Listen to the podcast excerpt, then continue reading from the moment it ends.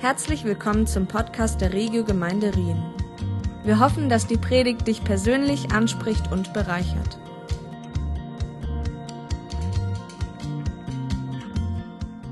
Ja, einen wunderschönen guten Morgen. Es freut mich riesig, heute hier sein zu dürfen, hier in euren Räumlichkeiten, aber auch bei euch zu Hause in den Wohnzimmern quasi zugeschaltet zu sein. Ähm, es ist ein absolutes Privileg. Wir wissen nicht, wie lange wir das noch machen können, wie lange das in der Form möglich sein kann. Corona hält uns alle in Atem. Und es war schon ein verrücktes Jahr, was wir so hinter uns gelegt haben, muss ich sagen. Hättest du mir am Anfang diesen Jahres gesagt, du Manuel, ihr werdet als Gemeinde, also wir in der FCG, ich weiß nicht, wie ihr es gemacht habt, wie viele Sonntage ihr keinen Gottesdienst hattet, aber wir in der FCG, wir hatten insgesamt fünf Monate keinen Gottesdienst vor Ort. Hättest du mir das am Anfang des Jahres gesagt, ich hätte dich komplett ausgelacht, ich hätte dich nicht, wahrlich nicht als Propheten bezeichnet, sondern wahrlich irgendwo in eine verrückte Ecke gestellt. Unglaublich, unvorstellbar, was in diesem Jahr abgegangen ist. Und umso wichtiger empfand ich das, dieses Jahr nochmal persönlich Revue passieren zu lassen und nochmal persönlich zu reflektieren. Und das habe ich gemacht. Ich habe mir Gedanken gemacht über dieses Jahr. Was haben wir eigentlich so gelernt? Was haben wir vielleicht auch für unser Glaubensleben gelernt? Und da sind eine Menge Sachen zusammengekommen. Aber eine Sache möchte ich auf jeden Fall mit euch teilen, weil ich glaube, die ist sehr, sehr zentral. Und ich würde es so formulieren, wenn uns Corona eine Sache gelehrt hat, dann doch folgende. Ein Glaube, der an einem Gebäude hängt, ist extrem zerbrechlich, oder? Ein Glaube, der an einem Sonntagsgottesdienst hängt, der an einer Versammlung hängt, der daran hängt, dass es zu einer bestimmten Zeit, an einem bestimmten Ort irgendwie eine Versammlung gibt oder ähm, ein Zusammenkommen gibt. Solch ein Glaube ist höchst fragil. Und zwar aus zwei Gründen. Das eine ist die praktische Seite und die habe ich jetzt gerade schon erläutert ähm, in Bezug auf Corona. Du weißt nie, ob irgendeine Pandemie oder sonst was ausbricht oder irgendeine Katastrophe passiert und du plötzlich nicht mehr in der Position bist, dich versammeln zu können. Es gibt weltweit Millionen von Christen, die sich überhaupt nicht versammeln können, weil sie verfolgt werden für ihren Glauben. Für uns ist es also ein absolutes Privileg, dass wir das überhaupt machen können, dass wir überhaupt uns öffentlich versammeln können und dieses Vorrecht genießen können. Aber für die viele Leute ist es überhaupt nicht der Fall. So aus der praktischen Sicht heraus ist es schon mal sehr zerbrechlich, wenn dein Glaube an einem Gebäude oder an einem Sonntagsgottesdienst hängt. Aber rein aus der inhaltlichen Seite auch. Denn ich bin zutiefst davon überzeugt, dass ein Glaube oder ein Christsein, das sich vor allen Dingen aus einem Sonntagsgottesdienst nährt, ja, was vor allen Dingen davon lebt oder sich zentral nur um so eine Versammlung wie den Sonntag dreht, dass so ein Glaube letztlich auch auf sehr, sehr wackeligen Beinen steht. Und das ist jetzt hier kein Plädoyer gegen Sonntagsgottesdienste oder so. Also ich liebe Sonntagsgottesdienste. Wir müssen, wann immer es wieder möglich ist und wann immer wir es haben, können Sonntagsgottesdienste veranstalten. Ich habe mein ganzes Leben Sonntagsgottesdienste veranstaltet. Ich bin jetzt 31 Jahre und ich glaube, ich bin schon seit ich Baby bin, wurde ich mitgeschleppt in die in diese Versammlungen. So ich bin damit aufgewachsen, ich habe das von Anfang an geatmet und unterm Strich kann ich sagen, auch wenn sicherlich hier und da mal ein Gottesdienst dabei war, der nicht besonders toll oder ermutigend oder was auch immer war, unterm Strich würde ich festhalten, gehe ich in der Regel durch den Lobpreis, durch das gemeinsame Wort Gottes hören, durch die Gemeinschaft unter Christen, das Miteinander beten, füreinander beten, gehe ich unterm Strich ermutigt aus dem Gottesdienst raus. Darf ich kurz fragen, ob das irgendjemand noch so geht? Ja, also hier im Raum melden sich fast alle und ihr online wahrscheinlich rastet auch gerade aus. Ja, ich glaube, Gottesdienste sind so zentral, sind so eine wichtige Ermutigung und ich will hier kein Wörtchen gegen Gottesdienste sagen. Mein Punkt ist nur der, dass ich glaube, dass das, was wir aus Sonntagsgottesdiensten gemacht haben, das eigentliche Problem ist. Ähm, es gibt eine spannende Studie, ich weiß nicht genau, wie die Zahlen in der Schweiz sind. Bei uns in Deutschland wurde diese Studie folgendermaßen gemacht. Man hat Leute gefragt, hey, wie oft betest du oder in welcher Regelmäßigkeit betest du? Und dabei kam interessanterweise raus, dass nur zehn Prozent aller Christen tatsächlich täglich beten. 50 Prozent beten so gut wie gar nicht und, und der Rest verteilt sich vor allen Dingen oder, oder dreht sich vor allen Dingen um den Sonntagsgottesdienst. Wenn du das grafisch darstellen wollen würdest, wäre das wie in diesem Kreisdiagramm hier dargestellt, dass du 10 Prozent eigentlich hast, die ihren Glauben tatsächlich im Alltag leben und 90 Prozent mehr oder weniger überhaupt nicht im Alltag, beziehungsweise es konzentriert sich primär auf den Sonntagsgottesdienst. Das ist mal eine krasse statistische Erkenntnis, zumindest für Deutschland. Ich vermute, in der Schweiz ist es komplett anders. Aber bei uns in Deutschland ist es auf jeden Fall so, dass für viele ihr Christsein vor allen Dingen an diesem Sonntagsgottesdienst hängt. Die Frage, der wir heute Morgen nachgehen wollen, ist, hat sich Gott das so gedacht? War das der Plan Gottes. Das war das sein Gedanken, als er Jesus auf die Erde gesandt hat, seinen Sohn, als Jesus hierher kam, in dieser Erde gelebt hat, am Kreuz für unsere Sünden gestorben ist, vom Tod auferstanden ist. War das Gottes Plan? War das sein primärer Gedanke, dass wir alle in einer Reihe schön sonntags zusammensitzen, 90 Minuten lang, versuchen wach zu bleiben, ja, beim Lobpreis ein bisschen den Ellbogen hochziehen, aber ähm, war das Gottes Plan? Also bei all dem, was er da gemacht hat, was er auf sich genommen hat, dass wir sonntags zusammenkommen und für 90 Minuten brav in der Reihe sitzen. Wenn man der Statistik glauben darf, zumindest in Deutschland, muss man das mit Ja beantworten. Zumindest scheinen es die meisten Christen genauso zu interpretieren, dass ihr Christsein primär sich darum dreht, an einem Sonntag in den Gottesdienst zu kommen. Aber ist das wirklich so? Und genau die Frage, der wollen wir jetzt auf den Zahn fühlen. Und dazu will ich euch mit hineinnehmen an einen Ort, der den allermeisten von euch sehr gut bekannt sein wird. Ähm, ihr im Livestream, ihr seht jetzt das Foto, was ich euch mitgebracht habe. Und zwar, wir schlagen jetzt übrigens einen recht weiten Bogen. Also ihr müsst aufmerksam bleiben. Ähm, ihr dürft auf keinen Fall einschlafen und ganz am Ende wird es auf jeden Fall Sinn machen, was ich da sage, glaube ich zumindest. Ähm, und von daher, ähm, genau, lasst uns da mal den Bogen schlagen. Und zwar fängt alles an an einem Ort, der den meisten bekannt sein dürfte, und zwar der Klagemauer in Jerusalem. Und die Klagemauer in Jerusalem ist ein Ort, wo ähm, täglich Hunderte, ja sogar Tausende von Menschen hinkommen, um dort zu Gott zu beten.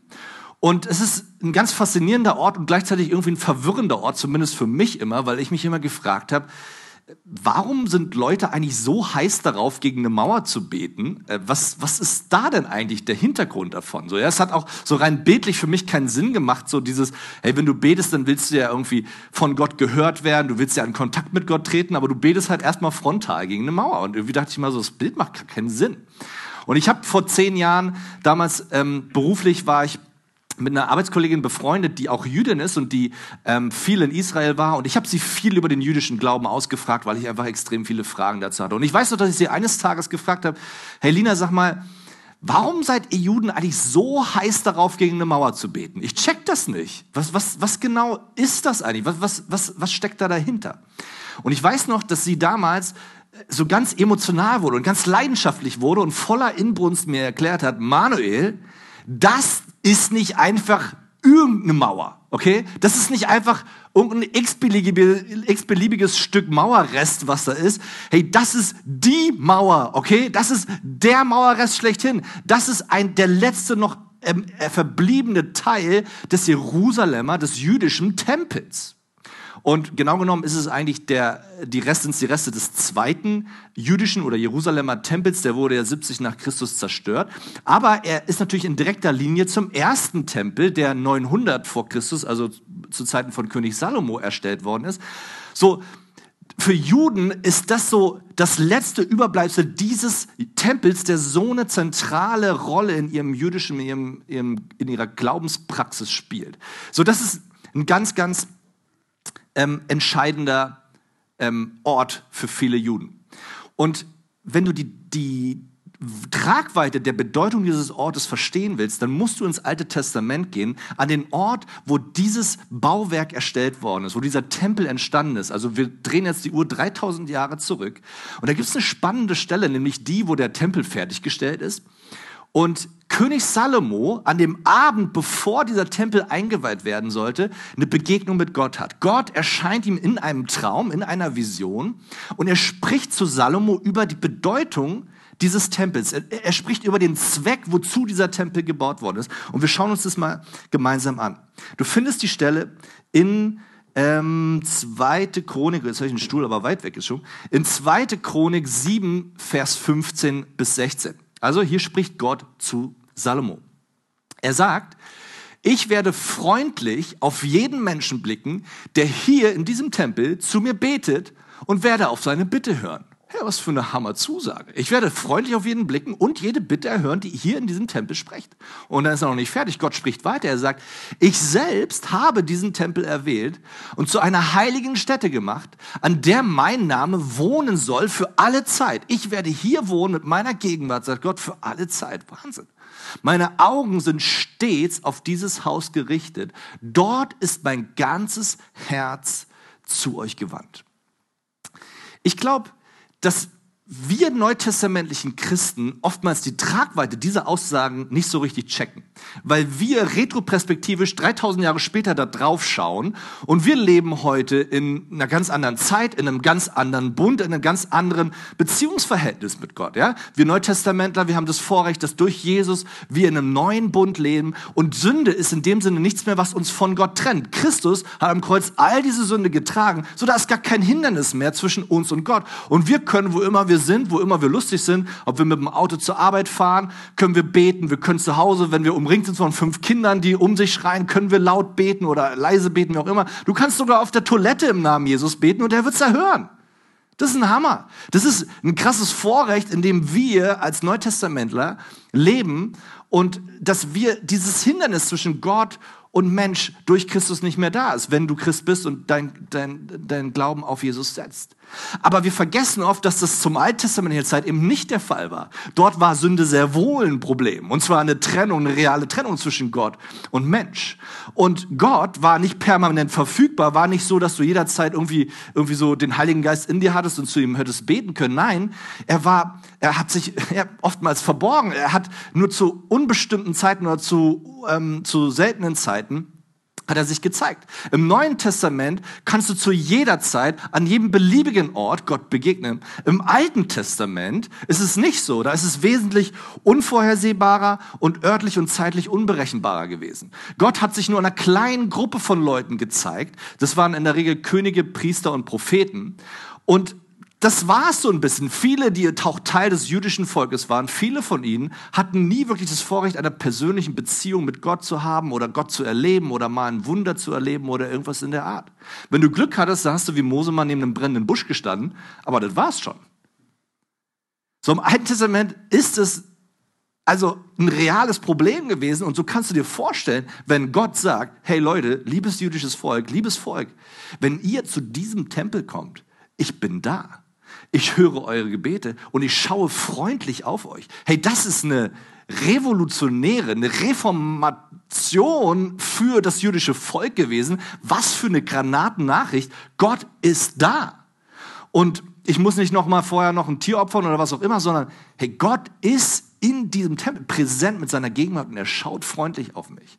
Und wenn du dir das vor Augen führst, merkst du auf einmal, wow, Jetzt verstehst du auch, warum für die Juden, für das jüdische Volk dieses Stückchen Mauerrest so entscheidend ist, so eine Bedeutung hat, weil es das letzte Überbleibsel dieses Versprechen Gottes für sie ist, dass er immer da ist, dass er ihre Gebete erhört. Und auf einmal macht es auch Sinn, gegen eine Mauer zu beten, weil das ist letztlich das, wofür dieser Tempel steht. Und es ist ein ganz, ganz, ganz bedeutender, ganz, ganz wichtiger Ort für viele Juden, weil hier treffen sich Himmel und Erde und deshalb ist es so ein zentraler Ort. Jetzt fragst du dich vielleicht am Bildschirm oder auch hier, wenn du hier sitzt, fragst du dich vielleicht, ja gut, Manuel, ist ja interessant so, grundsätzlich mal von so einem Tempel zu hören und so, aber jetzt mal ganz ehrlich, Butter bei der Fische, das Ding ist jetzt aber auch schon 3000 Jahre her, jetzt ist es ja auch weitestgehend futsch so und äh, ich bin jetzt vielleicht auch kein Jude, sagst du vielleicht, und bin jetzt eher Christ und lebe ja im Neuen Testament. So, was willst du mir mit all dem jetzt sagen? Danke, dass du fragst. Ich habe eine Antwort auch für dich. Und zwar findest du die im Neuen Testament. Und dort schreibt Paulus an neutestamentliche Christen, also an Leute, wenn du an Christus glaubst, wie dich und mich, die in diesem neuen Bund leben. Das heißt, das, was er dort schreibt, ist sehr wohl für dich und mich relevant heute. Und das, was er dort sagt über Tempel, ist sehr, sehr interessant. Und zwar schauen wir uns das einmal an in 2. Korinther Kapitel 6, Vers 16. Er sagt Paulus, Vergesst nicht, wir selbst sind der Tempel des lebendigen Gottes. Vergesst es nicht, wir selbst sind der Tempel des lebendigen Gottes. Kannst du es einmal zu deinem Sitznachbarn sagen? Äh, ich bin ein Tempel, kannst du es einmal kurz sagen? Und auch vorm Bildschirm, geh doch mal rüber zu deinem Nachbarn und klingel mal und sag, ich bin ein Tempel, okay? Ich bin ein Tempel des lebendigen Gottes. Ich bin ein Tempel des lebendigen Gottes. Sagt, sagt Paulus über uns. Das ist hier kein poetischer Moment von Paulus. Okay, Paulus wurde hier jetzt nicht mal spontan irgendwie von einer Muse geküsst oder hatte gerade irgendwie eine Begegnung mit Johann Wolfgang von Goethe oder so. Nee, er benutzt dieses Bild sehr, sehr, sehr bewusst und sehr, sehr, sehr genau. Und was er, ihr sagt hier nichts Geringeres als vergesst nicht, ihr seid Tempel des lebendigen Gottes, was nichts anderes heißt als vergesst nicht, das, was für den alttestamentlichen Tempel galt, gilt auch für euch heute. Was genau das ist, darauf kommen wir gleich zu sprechen. Wir lesen noch mal kurz einen Vers weiter. Da heißt es, da sagt er weiter, so hat Gott gesagt, ich will mitten unter ihnen leben. Ich will ihr Gott sein und sie sollen mein Volk sein. Du bist, ich bin ein Tempel des lebendigen Gottes. Und das, was für den Tempel damals galt, soll auch für uns heute gelten. Wir kommen gleich dazu, was das genau bedeutet. Aber eine Sache können wir mal festhalten. Gottes Plan war niemals, und das wird hier durch die Aussage von Paulus deutlich, Gottes Plan war niemals nur ein Tempel in Jerusalem. Gottes Plan war niemals nur, dass Leute zu einem bestimmten Zeit, einem bestimmten Ort ihm anbeten oder ihm begegnen können. Gottes Plan war immer schon größer. Gottes Plan war niemals nur ein Tempel, sondern Millionen von Tempel. Gottes Plan war niemals nur eine bestimmte Zeit, sondern zu jeder Zeit. Gottes Plan war nicht nur ein bestimmter Ort, sondern überall und an jedem Ort und wo immer du bist, da soll letztlich Gottes Gegenwart spürbar und erfahrbar sein. Du und ich sind eingeladen, Tempel des lebendigen Gottes zu sein, gefüllt von seiner Gegenwart, erfüllt von ihm. Und wenn wir mal ehrlich sind, unsere nichtchristlichen Freunde und so weiter, du kriegst sie schwer in den Gottesdienst. Aber hey, du kriegst Leute dazu, dass sie Zeit mit dir verbringen und damit verbringen sie Zeit mit einem lebendigen Tempel des lebendigen Gottes, einem Tempel auf zwei Beinen, der erfüllt ist mit der Gegenwart Gottes und Menschen können Gott erleben und müssen dazu noch nicht mal in den Gottesdienst gehen. Sie müssen nur mit dir reden und Zeit mit dir verbringen. Wie krass ist das, bitteschön? Gottes Plan war immer schon größer. Und das, was für den alttestamentlichen Tempel galt, gilt auch für uns heute. Okay, was sind die Dinge, die für den alttestamentlichen Tempel galten und die auch für uns heute gelten? Zwei kurze Punkte, die ich euch mitgeben möchte. Erstens, der Tempel war sichtbar. Okay, ich habe auch ein, ein, kleines Bild mitgebracht. Ihr jetzt hier sitzt nicht, aber im Livestream habe ich ein kleines Bild von dem Tempel, von der Tempelanlage mitgebracht, wie das damals ausgesehen hat. Und wenn du das im Livestream siehst, du siehst sofort, okay, der Tempel war nicht einfach nur so ein kleines Baumhäuschen oder irgendwie so ein, so ein Untergrundnische äh, oder Keller oder sowas. Nein, der Tempel war auf dem Berg und der war groß, der war gewaltig. In der Mitte siehst du das Allerheiligste, Gold verziert. Hey, das hat in der Sonne geglänzt. Wenn du auch nur ansatzweise in der Nähe von Jerusalem warst, du hattest gar keine Chance, den Tempel nicht zu sehen. Der Tempel war absolut und vollkommen sichtbar aus der absolut entferntesten äh, Richtung. Und das, was für den alttestamentlichen Tempel galt, soll nun und darf nun für dich und mich gelten. Das Problem ist nur, dass wir in der Regel in der Spannung sind zwischen Tempelchristsein, also dem totalen sichtbar, sichtbaren Christsein und dem U-Boot-Christsein. Ja, der berühmte äh, äh, Evangelist Reinhard Bonke, er hat es damals so bekannt gesagt, er hat gesagt, es gibt Christen, die sind so U-Boot-Christen. Habt ihr das schon mal gehört? Also Christen, die quasi unter der Woche abtauchen, schön unter Wasser und sonntags, da wird das Visier hochgefahren, einmal die Luke auf, tüt, tüt, ja, Lobpreis, Hände gehoben, tüt, wieder runter, Gottesdienst vorbei und wieder abgetaucht unter der Woche. Ja, Das war, wie Reinhard Bonke das ausgedrückt hat. Und ich glaube, wir leben in dieser realen Spannung zwischen Tempelchristsein, wo wir gesehen werden, wo wir mit unserem Glauben oder für unseren Glauben sichtbar sind, und dem, dass wir sehr schnell dazu tendieren, auch in dieses U-Boot-Christsein abzutauchen und kein Mensch weiß davon, dass wir überhaupt Christen sind. Und das, was aber für den Tempel galt, war, sichtbar zu sein. Ich habe ähm, diese Spannung zwischen Tempelchristsein und U-Boot-Christsein in meinem Leben am stärksten gelebt oder erfahren in meiner Schulzeit, also in meiner akademischen Laufbahn, könnte man sagen, in der Grundschule. Ja? Meine erste akademische äh, äh, Station. Und ähm, ich weiß nicht genau, wie lange bei euch in der Schweiz Grundschule dauert. Bei uns sind es sechs Jahre. Bei euch auch sechs Jahre? Sehr gut. Ich weiß, in Lörrach sind es nur vier Jahre. Wir, wir brauchen einfach länger, oder? Ja. Ähm, und ich weiß noch, meine ersten sechs Jahre auf der Schule. Ich war gläubiger Christ. Ich habe das schon auch ernst genommen und so. Aber es war mir alles so peinlich. Es war mir alles so unangenehm und ich habe mich nicht getraut, mit Leuten zu reden und so. Und äh, es war eine Katastrophe. Ich habe wirklich Ur, also wirklich das, das absolute U-Boot-Christsein da gelebt. Und ich weiß noch, der Höhepunkt dieses U-Boot-Christseins war, als ähm, das beliebteste und schönste Mädchen zu mir kam und sie fragte mich, Manuel, sag mal, bist du eigentlich auch so ein Christ? Und ich weiß bis heute nicht, warum sie mich das gefragt hat oder ich weiß nicht, woher sie diese Info hatte.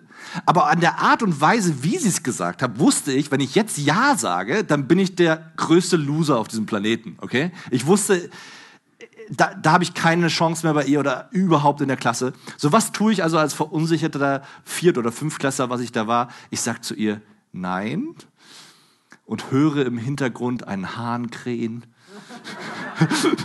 Nein, natürlich nicht. Also der Hahn ist jetzt, der Hahn ist jetzt übertrieben, aber alles andere stimmt ich hatte wirklich den totalen Petrus-Moment in meinem Leben. Ja? Und es war so die absolute Niederlage meines U-Boot-Christseins, dass ich wirklich Jesus nicht zu ihm stehen konnte, nicht mal Ja sagen konnte, wenn ich da einmal gefragt werde. Ich habe das erste Mal Petrus wirklich verstanden und habe gedacht, oh Petrus, ich verstehe dich, ey, so schlimm ist es ja auch gar nicht und so.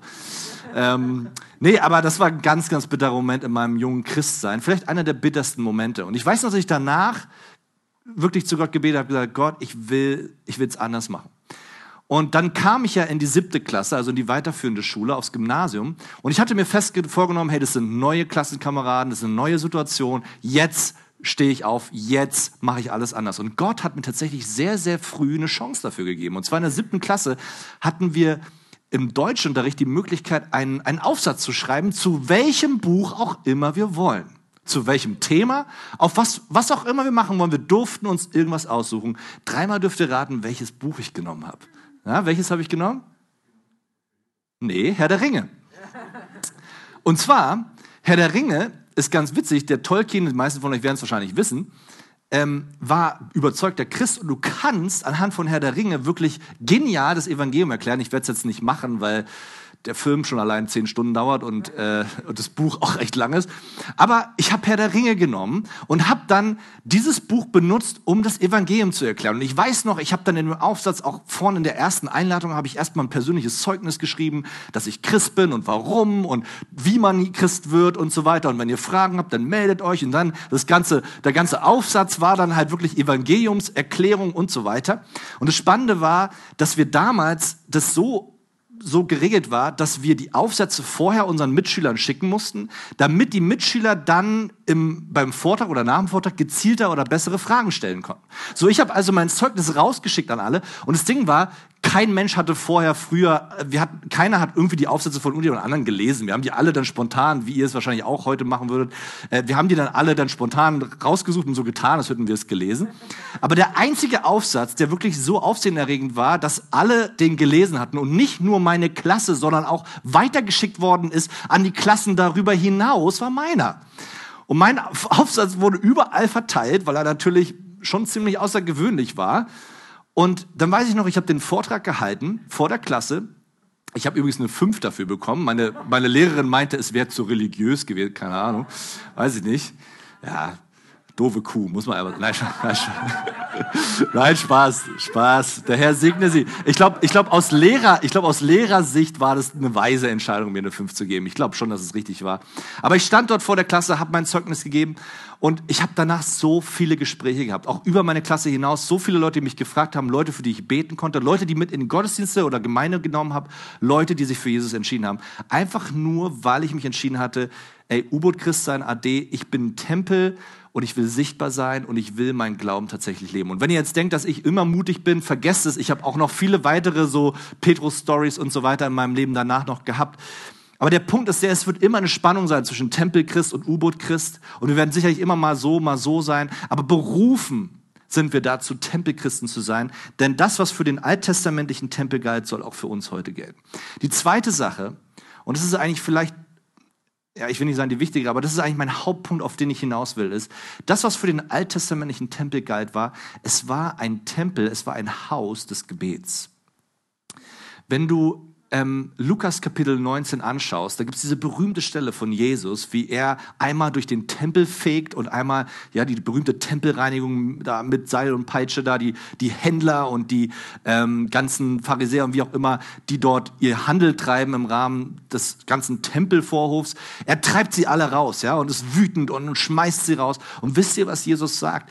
Er, er, er sagt zu ihnen, er sagt zu ihnen, hey, ihr habt die wahre Bestimmung dieses Tempels habt ihr unterschlagen, habt sie, hat sie beschmutzt. Die eigentliche Bestimmung dieses Tempels, und da sagt Jesus diesen berühmten Satz, er sagt, dieses Haus, mein Haus, soll ein Haus des Gebets sein. Das ist die Bestimmung des alttestamentlichen Tempels.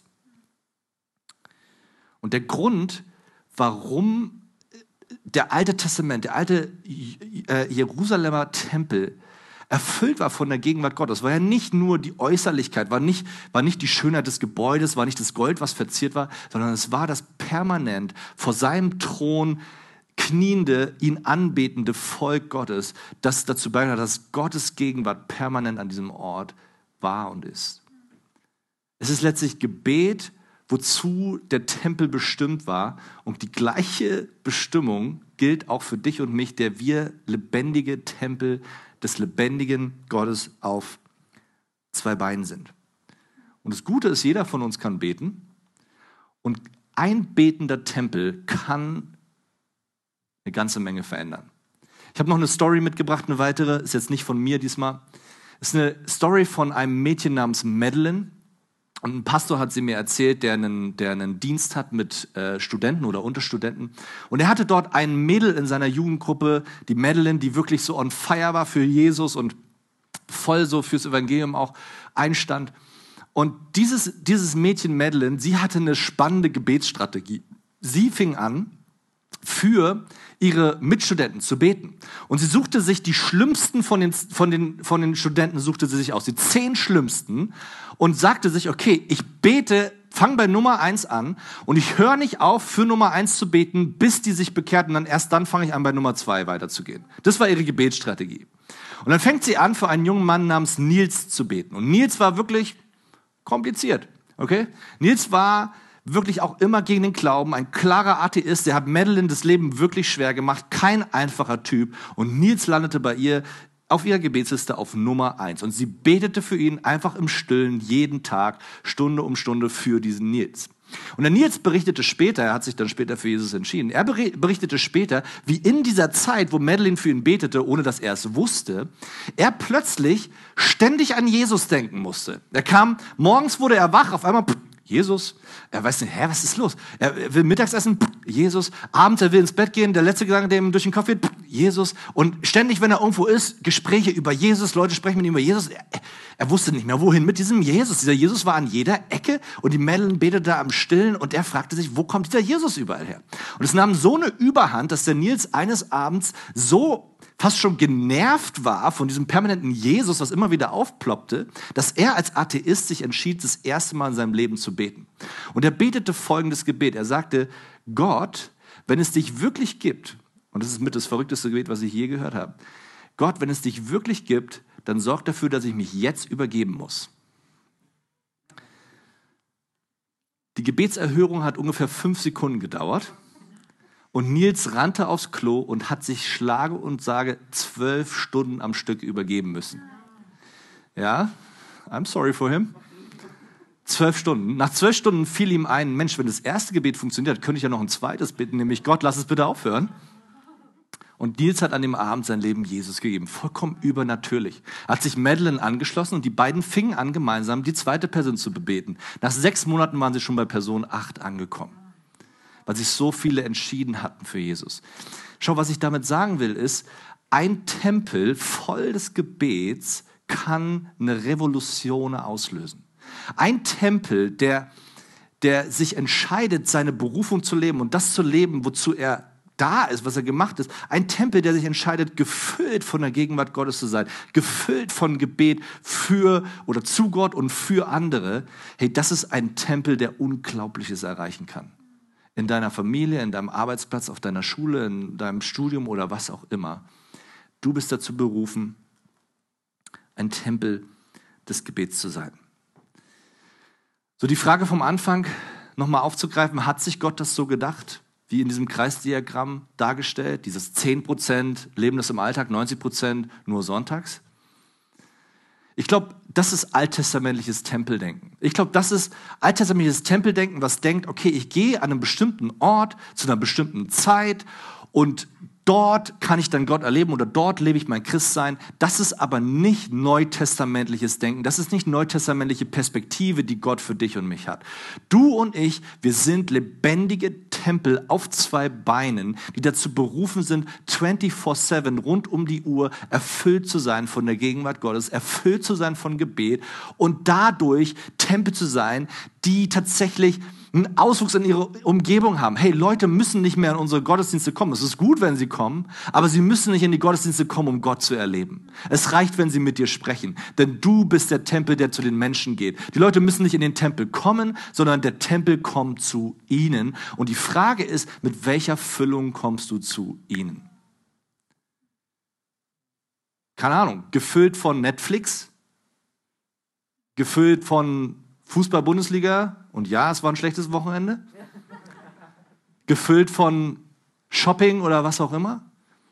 Womit ist dein Tempel gefüllt? Weil das macht die entscheidenden Unterschied. Lass uns das kurz so zusammenfassen und ich glaube, das bringt es ganz gut auf den Punkt. Ich habe gesagt, der Gottesdienst oder der Sonntagsgottesdienst ist keine Versammlung in einem Tempel. Das, was wir hier haben oder jetzt auch über Livestream oder was auch immer, das ist keine Versammlung in einem Tempel. Der Sonntagsgottesdienst ist eine Versammlung von Tempeln. Es ist eine Versammlung von Menschen, von Christen, die zusammenkommen, deren Tempel erfüllt sind von der Gegenwart Gottes, erfüllt sind von Gebet. Und merkst du auf einmal, dass es einen Unterschied macht, wie du in den Gottesdienst kommst? Das merkst du auf einmal, dass deine Verantwortung auch bei dir liegt, wie du in den Gottesdienst kommst. Und ich weiß, dass ihr alle das natürlich nicht macht und ich sage, das ist nur mal in der Theorie. Aber merkst du, dass es auf einmal gar keinen Sinn mehr macht, zum Beispiel in den Sonntagsgottesdienst zu gehen und dann zu sagen so, hm, wie hat mir jetzt der Lobpreis gefallen und Predigt, naja, und überhaupt, die Leute waren heute nicht so nett und so. Merkst du auf einmal, dass es völlig irrelevant ist und dass es überhaupt nicht die entscheidende Rolle spielt, was da vorne auf der Bühne läuft, sondern dass entscheidend ist, mit welcher Füllung du an diesem Sonntagsgottesdienst teilnimmst. Und stell dir mal einen Sonntagsgottesdienst vor, der gefüllt ist von lauter Tempeln, die nicht gefüllt sind von Netflix, sondern die gefüllt sind von der Gegenwart Gottes. Stell dir mal die Power vor, die entsteht, wenn auf einmal Tempel ihre wahre Berufung leben und tatsächlich Häuser des Gebetes sind, Häuser der Gegenwart Gottes sind. Stell dir mal so einen Gottesdienst vor. Ich glaube, da steckt eine ganze Menge Power drin. Und ich glaube, ich würde keinen dieser Gottesdienste verpassen wollen.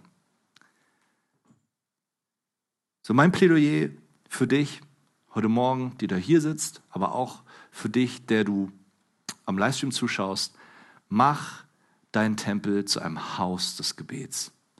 Denn das ist es, wozu der alttestamentliche Tempel gedient hat. Das ist es, wozu du als neutestamentlicher Tempel bestimmt bist, ein Tempel auf zwei Beinen zu sein, der erfüllt ist von Gebet. Es freut uns, dass du heute zugehört hast.